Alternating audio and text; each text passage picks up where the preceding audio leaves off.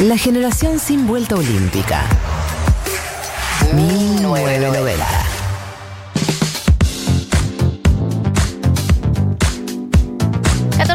en 1990. Seguimos con el repaso de lo que pasó esta semana y era inevitable, porque esta semana nos tocaba hablar con Eli eh, de eh, ambiente y de qué está pasando a nivel ambiental. Y tuvimos eh, unas últimas semanas como bastante movidas, principalmente la última que estuvo como más en agenda, pero que viene ya de hace varias semanas, los incendios en Córdoba y en distintas partes, del, principalmente del norte del país.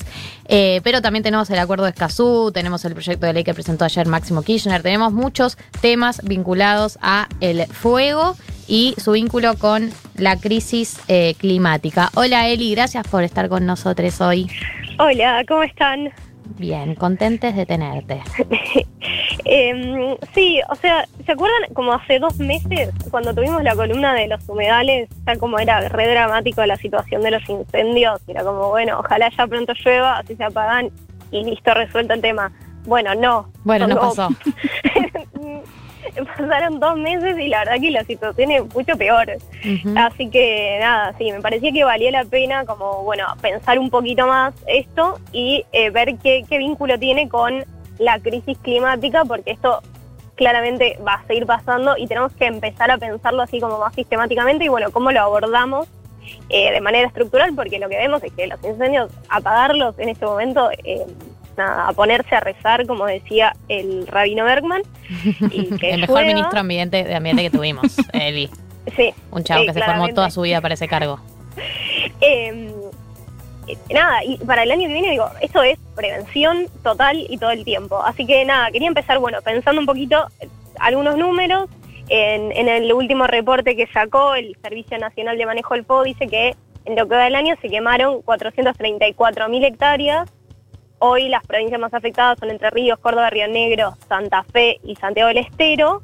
Por hay 12 afectadas y en lo que tenemos del año, a 22 provincias tuvieron algún tipo de incendio. O sea, básicamente en todo el país hay problemas de incendio. Eh, ¿Qué rol cumple el ser humano en esos incendios? Sí, el, el Ministerio de Ambiente dice que 95% de los incendios tienen causas antrópicas. Eso quiere decir que tienen que ver con algo del ser humano. Ahora, alguno, puede ser, por ejemplo, que alguno dejó un vidrio y eso con, con el efecto del sol, eh, eso puede prender un fuego. ¿sí? Eso existe y después, la, pero la gran mayoría dentro de ese 95% son intencionales. ¿sí? ¿Y por qué alguien querría prender fuego parte de su provincia? ¿Se acuerdan que un poco lo vimos con el tema de humedales que tienen que ver con por un lado, hay prácticas productivas que donde vos quemás eh, un pastizal para renovar ese pasto y para entonces para los, que los animales tengan como pasto más fresco para comer.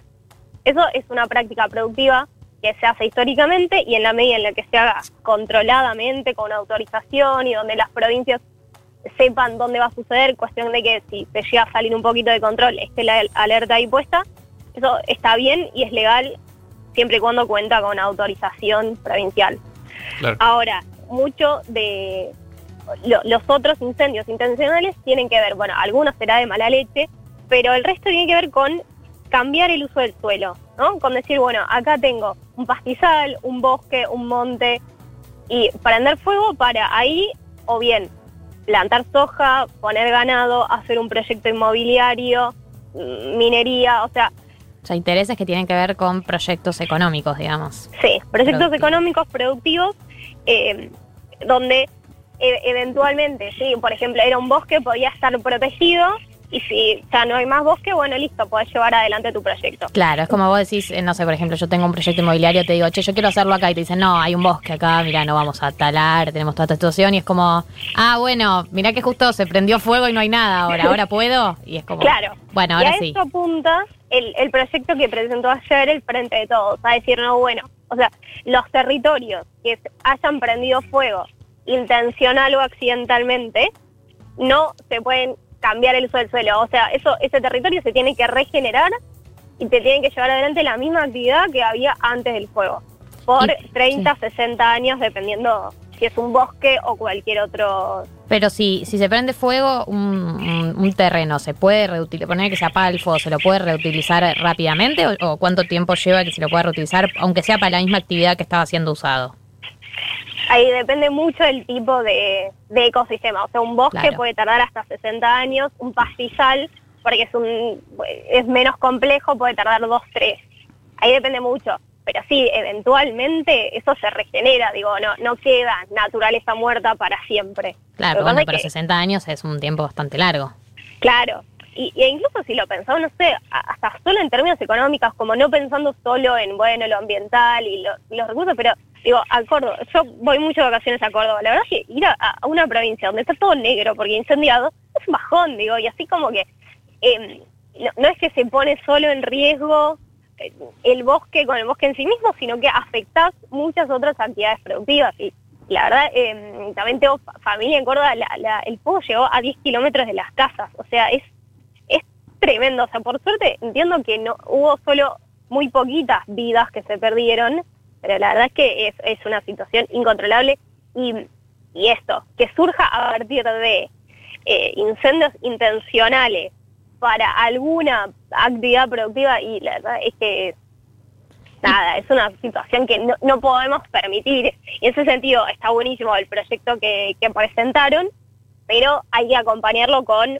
mucho control, con mucha prevención, con mucha concientización y con penas efectivas también para la gente que haga esto. Digo, es un desastre. O sea, ponen en riesgo a todo el país más o menos.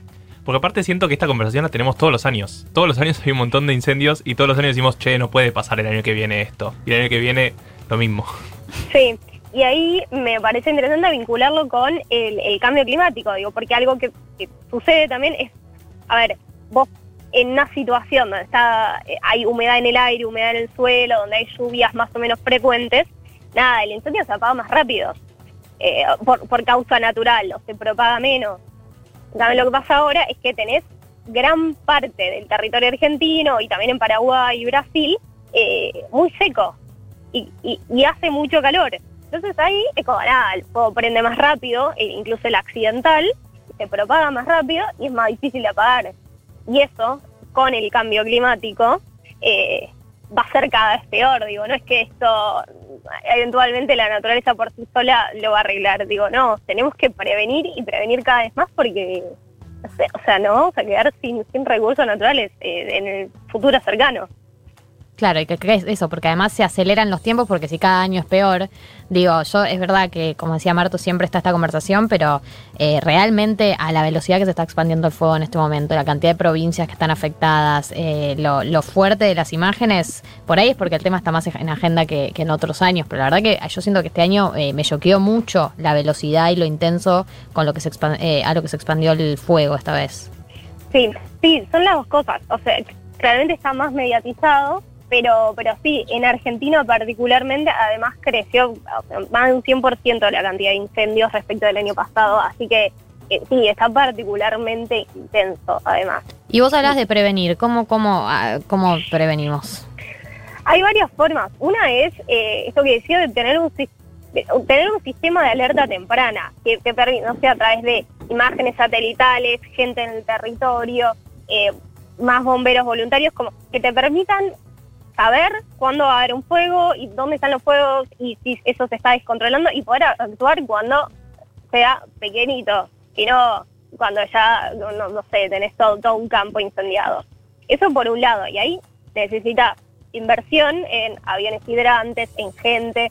¿Se acuerdan? Eh, hace una semana creo que cuando Cabandier presentó eh, unas políticas ambientales, había una brigadista ahí también que decía, mira, o sea, no cobramos nada, necesitamos que nos aumenten el sueldo, tener condiciones de trabajo mejores, digo, ahí, porque ahí, o sea, nosotros estamos viendo mucho como, bueno, en la pandemia, como los enfermeros están ahí en el frente de batalla, y los médicos, el personal de salud.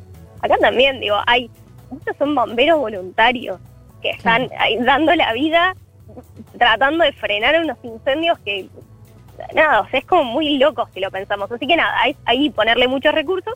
Y después algo que para mí es importantísimo y que todavía no hay mucho, es eh, la planificación de la producción y de las actividades productivas y dónde se hace qué cosa para evitar esto de también de los incendios intencionales. Digo, si cada provincia tiene un proyecto productivo, donde decís, bueno, en tal región vamos a hacer tal cosa, y esto está acordado con los productores, con la, gente, con las comunidades que viven en los territorios, eso te, te hace de posible planificar qué actividades llevas adelante en cada lugar y no esta cosa de, bueno, cada uno me salvo solo, incendio esto, pongo a mi barrio privado y listo, sino como es que es como una cuestión más colectiva de pensar, bueno, de qué vamos a vivir en esta provincia y eventualmente, ¿no?, en el país en conjunto y cómo vamos a hacer que eso sea una, una planificación económica sustentable, que también se pueda como llevar adelante en, en el tiempo. Sí, pero pienso, por ejemplo, en la ley de humedales, o sea, en la ley de humedales o en los acuerdos que hay con el tema humedales y no los respetan tampoco.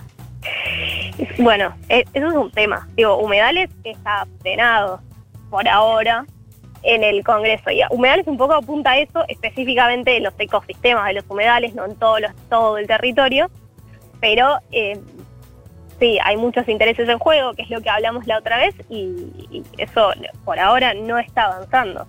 Así sí, o sea, a mí, o sea, yo entiendo lo que decís, pero digo, también conociendo a, eh, por ejemplo, todo lo que es el, el rubro inmobiliario, sí, nunca tuvieron muchos escrúpulos con absolutamente nada en cuanto a la construcción y a la al- a, en dónde construyen, a quiénes dejan afuera, cómo afecta a las personas. Eh, no han tenido muchos escrúpulos hasta ahora. No sé qué requeriría que, por ejemplo, el sector inmobiliario empiece a tener una percepción eh, eh, ambientalista, o ni siquiera ambientalista, social también, que no lo han tenido hasta ahora, porque la verdad es que tampoco creo que una ley vaya a cambiar la percepción con la que viven la vida y hacen sus negocios. No, por eso hay dos cositas. Por un lado, esto que decía del control y también una actuación más rigurosa del Poder Judicial, ¿no? O sea, digo, si hay incendios que son ilegales, ahí el- la justicia tiene que actuar. Está bien que no es tan fácil determinar quién, cuándo, cómo, dónde, pero, pero hay una intervención más clara y que haya penas reales para quienes prenden fuego y ponen en riesgo bienes, vida y, los recursos del país no, tiene que, tiene que haber ahí un castigo visible, por un lado.